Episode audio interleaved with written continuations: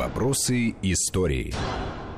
Мы вновь в студии Вести ФМ. У микрофона Андрей Светенко. Вместе с историком Никитой Соколовым мы вспоминаем события столетней давности, февраль, начало марта, если по новому стилю отсчет вести 17 года, февральская революция. Ну, у нас как октябрьская в ноябре, а февральская в марте получается. Все у них так. Все, все в этом смысле по двойному счету. И по двойному какому-то счету мы склонны и историю воспринимать. Либо все идеализировать, либо все так наоборот, в черном свете, как-то, так сказать, негативно и не видя никакого, так сказать, света в конце тоннеля.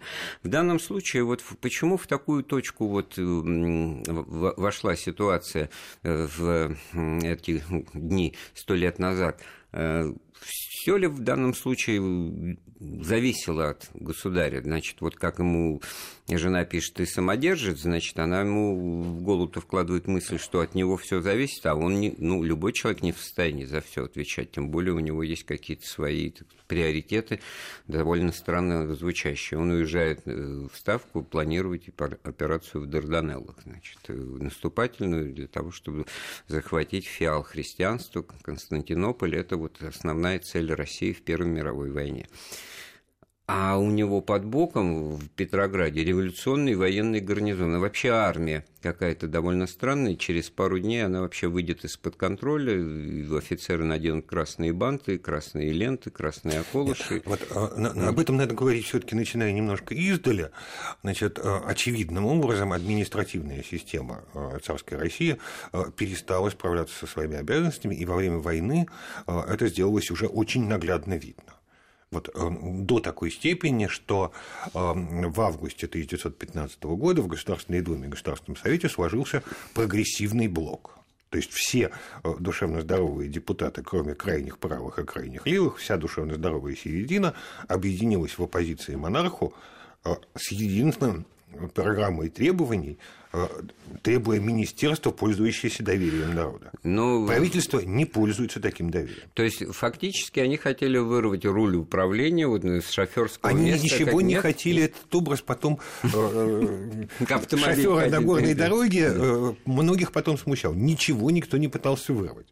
Речь шла только о том, что значит, вообще такие режимы такого авторитарного типа, они, вырождаясь, имеют обыкновение привлекать к себе всякую бездарность. И вот э, режим э, в конце царствования Николая, он состоит из людей глубоко бездарных.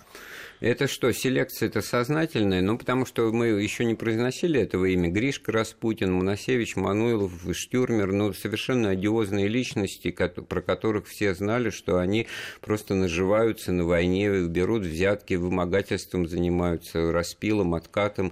И как раз в эти дни идет суд открытый с присяжными заседателями над Моносевичем, Мануиловым, Мануиловым, который открытый мошенник. Который открытый мошенник, но при этом он офицер спецслужб и начинал как, значит, Э, куратор рабочего движения, имел отношение при, при к Папу да. Гапону и, в общем-то, слил информацию о том, как произошло его убийство. Потом, значит, был уволен и занялся вот этими, так сказать, аферами и мошенничеством. Но на чем он попался? Он, ему не кто-нибудь, а министр внутренних дел Хвостов и, и директор одного из центральных банков вынуждены были дать э, взятку, которую у них, у них вымогал, меченными купюрами. И вот на этом деле его поймали, и, и то, значит, э, в результате получилось, что он вы, вскоре выйдет, значит, после революции как жертва режима и, и будет представляться уже ну, борцом с самодержавием. Дело Моносевича, в общем, довольно прозрачное, и там ясное мошенничество и самозванство. Вот. Но это не самое э, страшное для э, а власти. А для общественного, ну как же? А, а если вот такое прозрение вдруг просветление? Николай II думает, что народ его любит, верит, он играет в игру по правилам «я мессия, я помазанник Божий», значит, мне выступать перед народом, как кто-то от него требует, выйдите, да скажите, да что вы хотите говорите, так все понятно. Я царь, вот мой народ, богобоязненный, да, это религиозный, одна верный, из, преданный. Одна из причин э, как бы, краха России в том, что э, ее последний император воображал себе народ э, как патриархальный, православный и верующий в государя, что давно уже было не так. Ну, насколько это вот э, корреспондируется с представлениями о том, что вот Александра Федоровна это немка, и это, значит, двурушница, как минимум, а то и открытая немецкая шпионка, и вот все, что происходит при дворе, назначение вот тех же бездарных э, министров и ничтожеств, это все сознательная акция со стороны вот так называемой прогерманской партии. Нет, нет, конечно, не было никакой прогерманской партии при дворе, все это злобные наветы Э, клеветнические, вот. но при этом власть оказывается настолько беспомощной и совершает такие дурости, что как будто бы она действительно э, работает на германский генштаб. А с другой вот, стороны... хотя, хотя один штрих. Вот отправить гвардию на фронт, а запасные так называемые учебные батальоны Разместить в столице. Разместить в столице. Причем надо же воображать себе, что такое эти запасные батальоны. Батальон это не, не 400 человек гвардии, которое ушло. Батальоны бывали до 15 тысяч этих запасных совершенно э, неграмотных по большей части, не понимающих, для чего это война крестьян, которых вот сейчас от дела оторвали. И которые э, рады тому, что они оказались где-то в никакому, Петрограде, никакому делу, они не, на фронте, да? Никакому делу не приставили. И вот когда над ними нависает угроза и возможность оказаться на фронте, они вдруг революционизируются. Волынский полк вот как раз в эти дни после локаута на Путиловском заводе, о чем мы сказали, после отсутствия подвоза хлеба в течение течение нескольких дней.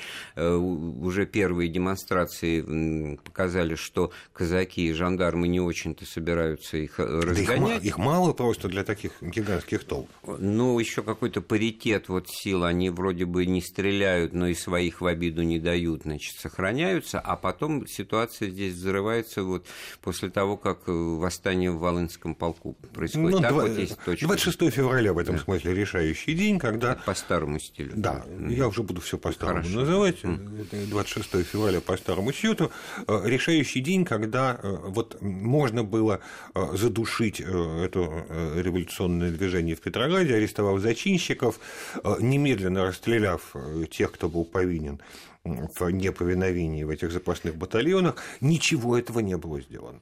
Но Потому что уже, в панике все, уже не было все военное начальство было просто не способно ни на какие решительные действия. Ну, а вот то начальство военное, которое сидело в Могилеве, ведь закончится вскоре, спустя пару дней, тем, что путем опроса э, командующих э, армиями, фронтами будет э, составлено мнение, что да, надо будет, так сказать, согласиться на отречение государя. Это что, измена? Но формальным образом, и есть историки-формалисты такие, легалисты и юристы, они будут говорить, что да, это формально уже. Но, конечно, нет. Э, конечно, генералы, э, значит, там за исключением двоих э, командующих фронтами, один из них был командующий конным корпусом Хан Нахичеванский, который значит, сопротивлялся общему мнению и готов был защищать монархию. Но все командующие фронтами дружно требовали отречения. Потому что, считали они, с этим государем и с этим правительством войну выиграть нельзя. Да, и среди них были все вот деятели белого движения. Все будущие деятели, все, все будущие, герои, герои белого, белого движения. Да. И характерно, что и Колчак, как, как бы, и Деникин, как бы несомнителен был текст отречения с формальной юридической стороны, а он действительно с формальной юридической стороны чрезвычайно уязвим, тот текст, который государь подписал. Он, вообще говоря, юридически ничтожный документ. Э, если подходить к нему строго формально.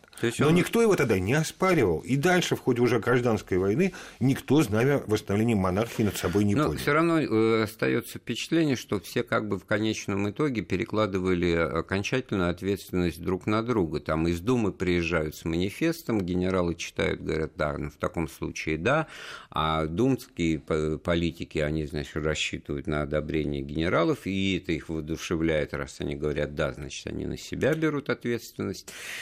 Ну вот непреложный факт, что в феврале 17 года во всей огромной стране у монархии не обнаружилось защитников. И потом уже когда... Миллионные, вот. Вот, самые крупные общественные организации революционной России – это патриотические союзы, э, создаваемые для защиты монархии. Союз Михаила Архангела, Союз русского народа. Э, в совокупности под миллион э, членов слишком. Но это то, что черносотенцы. То, что называли черносотенцы, ругаючись. Mm-hmm. Вот. Никого из них на улице не оказалось. И, и, они как-то растворились в небытии, как будто не было их совсем. А, ну, понятно, что они не выходили. А почему? А, не потому ли, что они тоже были в тайне, в душе разочарованы действиями монархов, конкретной политикой, что нечего было ответить на вот все эти эскапады Распутина, нечего было ответить на вот э, такое соображение, о котором вот Палеолог пишет со ссылкой на Бьюкинин. В этот день мы, э, значит, характерный пример, дом Кшесинской, расположенный на Каменно-Островском проспекте напротив Александровского парка. Сегодня он разгромлен сверху сверху донизу ворвавшимися в него повстанцами. Я припомнил подробность, которая объясняет мне, почему. Это было прошлой зимой. Холод страшный, термометр упал до 35 минус. Сэр Бьюкинен, английское посольство которого отапливается при помощи центральной системы, не мог достать себе каменного угля, который является необходимым топливом при этой системе. Но днем, пользуясь тем, что небо было ясно, мы пошли гулять, вышли, вышли на, значит, к дому тан танцовщицы и увидели четыре военных повозки, груженные мешками угля, которые выгружал взвод солдат – «О, это уже слишком», — сказал английский посол. «Успокойтесь, сэр Джордж», — ответил ему я. «Вы не можете сослаться на те права, которые имеет Кшесинская на заботы императорской власти, но ирония, да? Годами, значит, она пользовалась этой милостью, создалась легенда, и балерина, которую когда-то любил цесаревич, за которой с тех пор ухаживали одновременно два великих князя, стала символом этой императорской власти, и вот на этот-то символ и набросилась чернь. Революция всегда в большей большей или меньшей степени итог или санкция. Мы продолжим после небольшой паузы. Вопросы истории.